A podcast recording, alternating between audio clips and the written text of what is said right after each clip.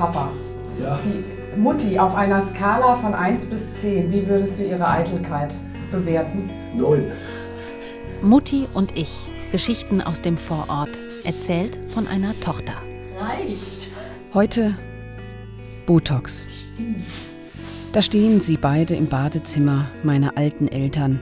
Papa im Unterhemd, den Finger auf das Deo-Spray gepresst. Benutzt du das Deo als Aftershave auch? Ja, ich benutze das jetzt, weil ich jetzt dauernd äh, schwitz stark. Und Mutti dicht vor dem Spiegel mit dem Korrekturstift in der Hand. Siehst du, so ist es mit dem Scheiß. Ah. Zu viel, gell? Zu viel Augenbrauen. Beide kichern. Mutti über den strengen Geruch von Deodorant, der sich rasch im gesamten Raum verbreitet. Und Papa über Muttis Eitelkeit. Zweimal eine Dreiviertelstunde am Tag, schätzt er, verbringt sie im Bad. Halb acht wecke ich sie mit dem Küsschen, wie ich das immer mache. Und dann kommt sie erst um zehn nach acht an Kaffeetisch. Zweimal dreiviertel Stunde ist, ist richtig. Geht doch eigentlich. Momente wie dieser hier, kurz vor der Abfahrt zu einem Familienfest, sind da allerdings nicht mit eingerechnet. Siehst du, das hält auf. Ja. Situationen, in denen Mutti nervös zwischen Bad, Kleiderschrank und Nähzimmer hin und her rennt und laut grübelt. Wie ist das Wetter und bleibt das so? Wie kalt wird es in der Kirche sein? Was zieht man bloß an? Das Leinenkleid wäre nicht schlecht, knittert aber während der Autofahrt. Und am Ende dieser Überlegungen wird sie eine Tasche mit mehreren Outfits packen. Aber so weit sind wir jetzt noch nicht. Wegen der Augenbrauen. Guck, das ist wer für dich. Du bist ja auch ganz dunkel. Ich werde nicht meine Augenbrauen färben. Du brauchst es ja auch nicht. Papa ist schnell verschwunden, während Mutti noch ein bisschen kämpft. Sie hadert generell mit ihrem Äußeren. Gleichzeitig liebt sie es, sich damit zu beschäftigen. Seit Jahrzehnten schneidert sie sich jedes Kleidungsstück selbst. Ebenso lange aber auch klagt sie schon übers Älterwerden. Ja, mal am Hals war ich früh sehr faltig. Das habe ich gesagt.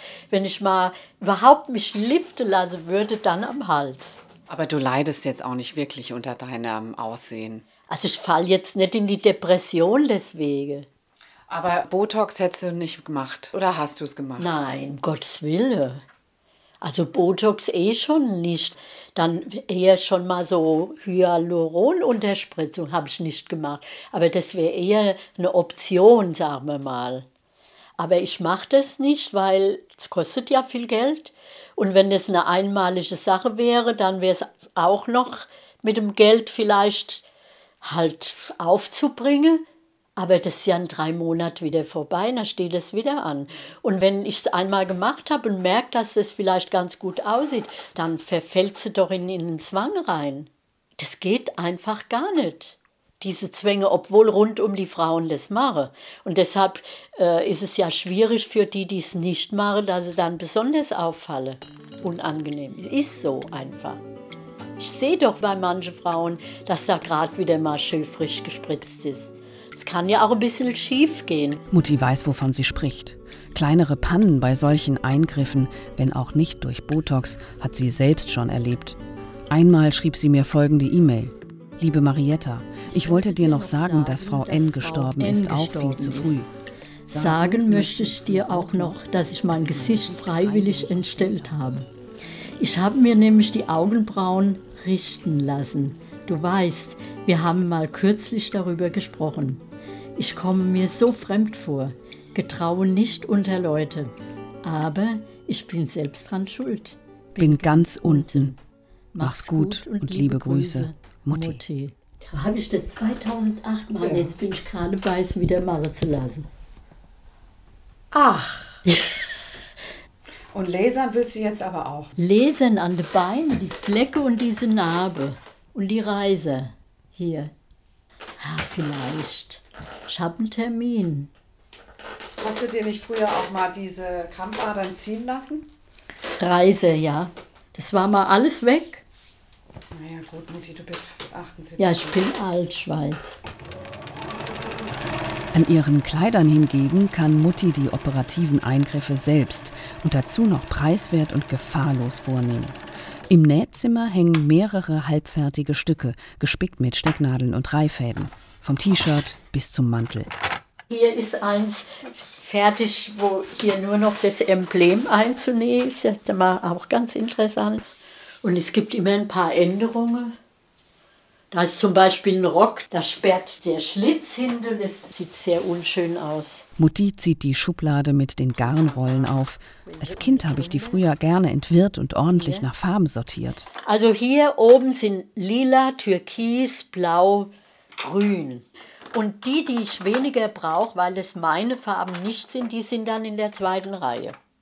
Ja. Beige und gelb und, und die warmen Töne. Mit Farben ist sie ziemlich festgelegt, seitdem sie vor vielen Jahren bei einer persönlichen Farbberatung war. Das Ergebnis: Mutti ist ein Sommer-Wintertyp. Sie hat auch sehr klare Vorstellungen, welche Farben mir gut oder sagen wir besser stehen würden. Der Herbsttyp, sagt sie seit langer Zeit, sei ich jedenfalls nicht. Ich- Da liegt ein Messer auf dem Sofa. Ja, das kann ich dir erklären. Das hat, ähm, da habe ich gestern so eine Kaste aufgemacht von den Daniel Jouvins. Äh, äh, Ah, Auch den Online-Versand hat Mutti vor ein paar Jahren für sich entdeckt.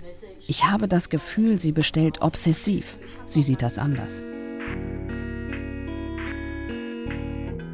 Mutti und ihre Eitelkeit. Warum hat es eigentlich neun Episoden gedauert, bis ich davon erzähle? Bis ich mich genauer in ihrem Nähstüblein, so würde Papa es wohl nennen, umschaue. Wo das doch ein zentraler Ort in diesem Haus ist. Also das ist der Ort, an dem ich mich sehr häufig aufhalte. was mir gestern aufgefallen ist, als ich beim Papa unten war, dass es eine ähnliche Form von Chaos da unten herrscht wie hier. Ist das ähnlich? Also ich finde mein Chaos überschaubarer als seins. Das ist schon voll hier, ne? Ja, ist voll.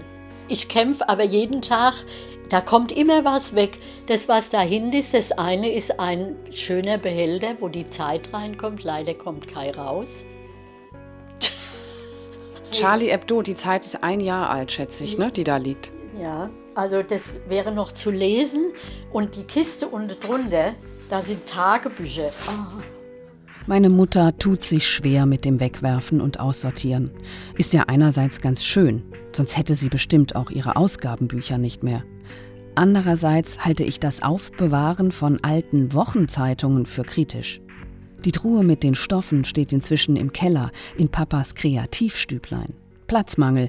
Mutti zieht stattdessen die unterste Schublade eines Schranks auf. Die ist auch schon wieder voll. Die sind alle noch zu verarbeiten. Die wären eigentlich noch zu verarbeiten. Also das sind wahrscheinlich für 100 Stoffe, oder? Nein, kein Hundert. Manches werde ich nicht verarbeiten. Und manches wird neu dazukommen, denn Stoffe kaufen ist für Mutti ein großer Spaß, wo auch immer sie gerade ist. Dafür müsste dann bald ein neuer Behälter her. Und findest du alles hier? Meistens schon, ja. Schreibtisch ist ja auch nicht viel anders. Den kriege ich leider nicht ganz frei, weil ich arbeite es alle paar Tage ab. Und sind in den Schränken noch die Weihnachtskarten aus den 70er Jahren? Von den Fußmalern?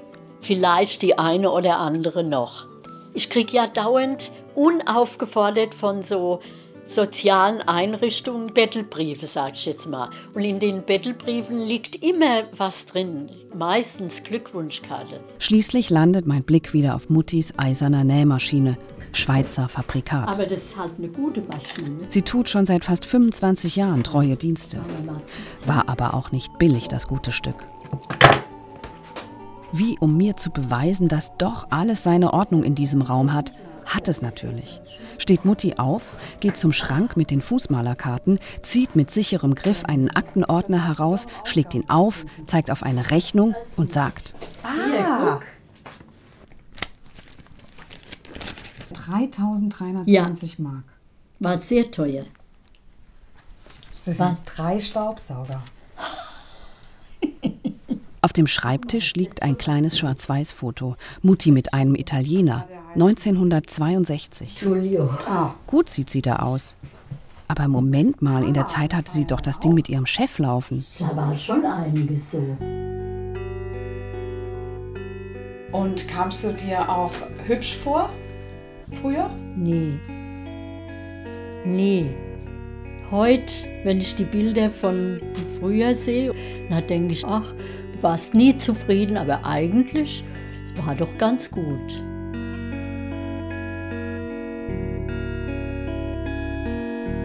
Mutti und ich, ein Podcast von Marietta Schwarz. Musik Ölven, Illustration Céline Ducrot, Informationen unter mutti-podcast.de. Nächste Woche, was Mutti eigentlich über Mutti und ich denkt. Ein Gespräch.